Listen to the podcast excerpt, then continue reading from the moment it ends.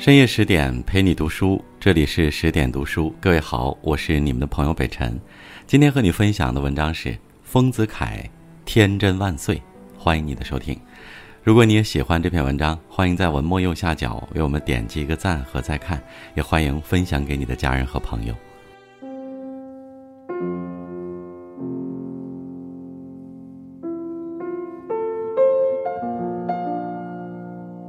你是否曾摘录过这样的句子？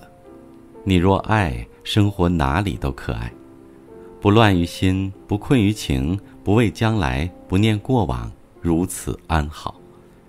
心小了，所有的小事就大了；心大了，所有的大事都小了。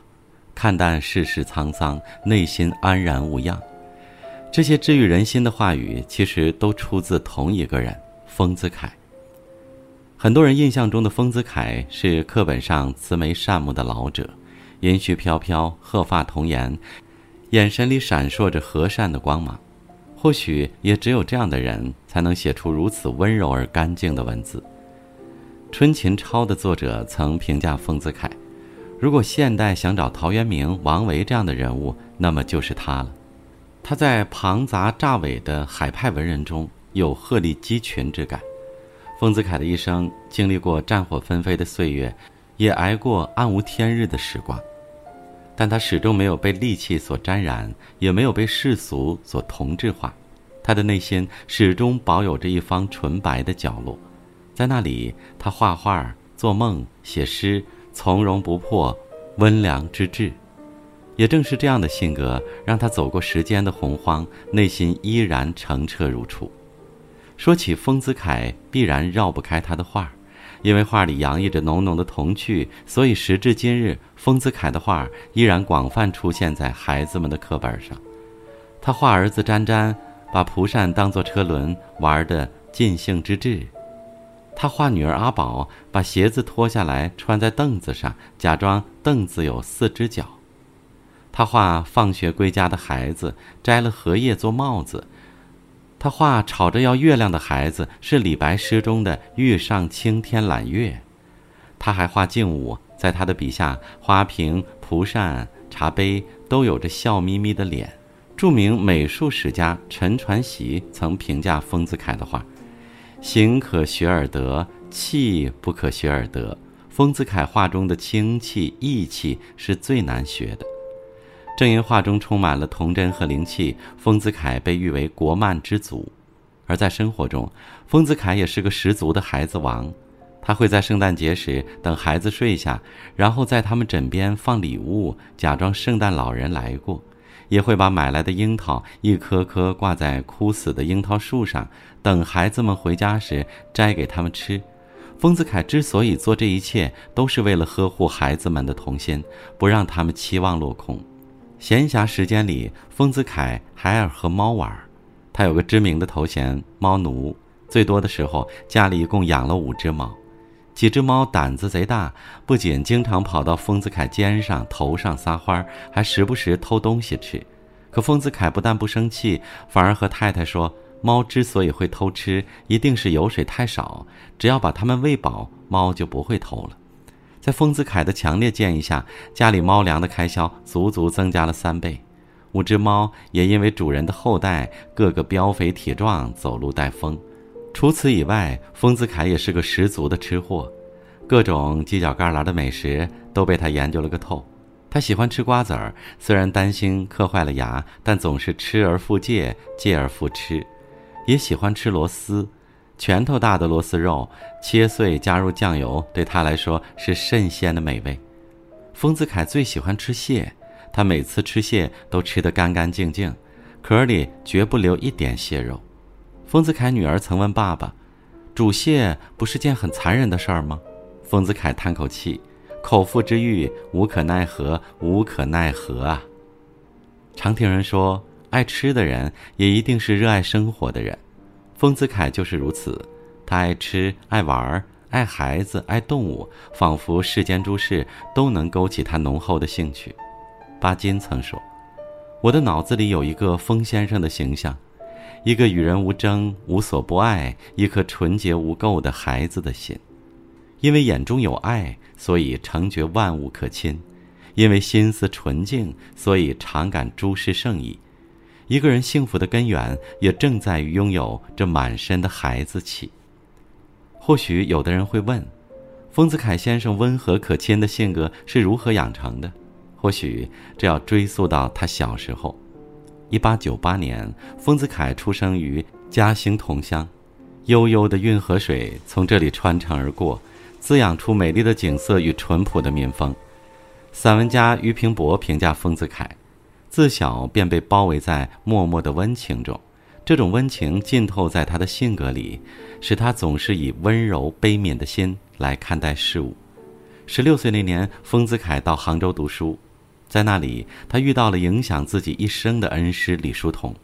在丰子恺印象中，李叔同的性格温而立，非常受人尊敬。有一次，丰子恺和训导主任发生了冲突，闹到了学校那里。校方当即召开会议，打算上报教育厅开除丰子恺。关键时刻是李叔同先生据理力争，才保住了丰子恺的学籍。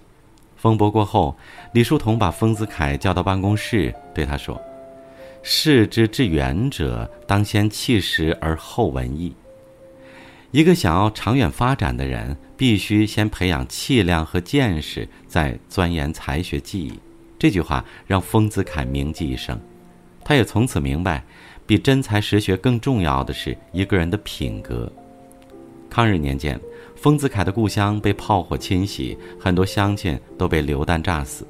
悲愤之下，丰子恺提起画笔，决心把从明代以来日本侵略中国的历史全都画出来。空袭也，炸弹向谁投？怀中娇儿有所辱，眼前慈母已无头，血乳相和流。画家笔下血肉横飞的惨象，即使我们今天看上去都觉得触目惊心。一九三七年，丰子恺带着家人们开始了逃亡之路，家里的万卷藏书、珍奇古董，他全都没有带。只带了那本自己没画完的日本侵华史漫画，可是登上逃难的小船，丰子恺却失眠了。我画这本漫画不要紧，可我不能连累了家人，连累了同船的乡亲们呐。想到这儿，丰子恺内心沉痛不已。他狠了狠心，走到了船外，把几百页画稿全都丢进了幽深的河道。扑通一声，画稿里血淋淋的家仇国恨从此沉入河底。可留下的悲悯与柔软，也成了画家往后作品里最动人的底色。流亡路上，丰子恺一路走一路画，他画自己变成天使，挡下空中的炸弹；他画鲁迅的《阿 Q 正传》，希望唤醒百姓的觉悟与深省；他画祖国的一草一木、大好山川，那是他所展望的美丽人间。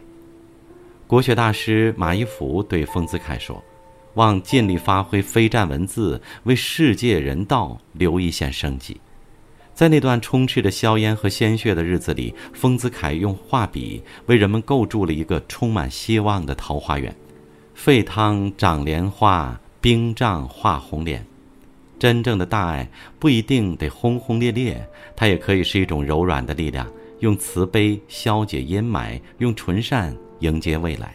一如丰子恺，从未忘却信仰，也一直坚守仁爱，因而他即便历经沧桑事，也依然赤子心。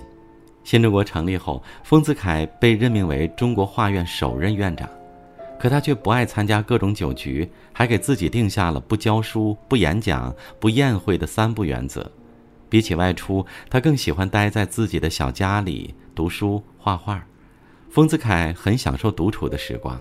他说：“我的时间全部是我自己的，这是我的性格要求，这在我认为是幸福的。”李叔同五十岁时曾和丰子恺有个约定，他委托丰子恺从自己五十岁寿诞开始，每隔十年画一册护生画集，一直画到一百岁。关于护生画集的宗旨，师生俩达成了一致意见：护生者护心也，去除残忍心，常养慈悲心。然后拿此心待人处事。然而，李叔同没有挨过六十二岁的秋天就先一步离世，可丰子恺却一直坚守承诺，把护生画集画到了恩师一百岁冥寿。特殊时期，丰子恺被打倒，每天他都要遭受排山倒海的声讨和非人的折磨。人们在他的背上浇热浆糊，逼着他跪下去田地里摘棉花。寒冬，丰子恺只能睡在泥地里，枕头边上都落满了雪花。即使是这样，丰子恺也依然偷偷地创作护生画集。为了不被人发现，他每天凌晨四点就会起床，摸黑写作、画画。外界的吵嚷声没有污染丰子恺心中那片自由的天地。他在文章中写道：“既然没有净土，不如静心；既然没有如愿，不如释然。”七十年代初，丰子恺因为患上中毒性肺炎被准假回家。或许是知道自己时日无多，年逾古稀的丰子恺加紧创作护生画集。他把所有的药都扔掉，以此拖延时间。完稿时，他比原定时间整整提前了四年。一九七五年的春天，丰子恺最后回了趟家乡。回乡的路旁人头挤挤，都是欢迎他的父老乡亲。大家和他打招呼，他笑眯眯的点头；让他画画，他也一概答应。和煦的春风中，没有人把丰子恺当成尚未平反的罪人。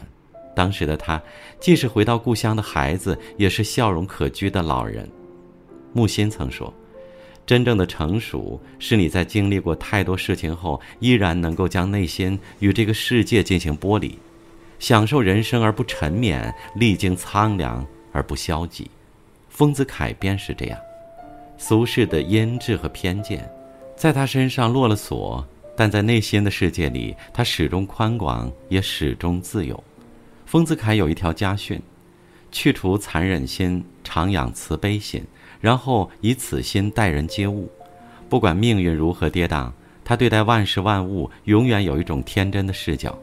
因为纯净，所以所见处处是风景；因为仁爱，所以成觉世事可原谅。这样的性格浸透在他的生活的每一个角落，也成就了他笔下的恬静与美好。谁说人生在世不需要这样的真与勇呢？痛过、受伤过，但眼中依然是星辉不改，热爱人间。很多时候，一个人能否收获幸福的人生，关键并不在于生活本身，而在于心态。你若爱，生活便处处可爱；你若相信，生活便处处有希望；你若感恩，生活处处可以感恩。天真与纯善，看似是理想主义者遥不可及的梦，却能让人们在贫瘠的荒原上种出绿树繁花。往后余生，愿你人生有爱，心中有光，任凭光阴荏苒，心中纯澈依然。点个再看吧，与君共勉。好了，我是北辰，再次感谢你的关注和收听。明晚我们再见，祝你晚安。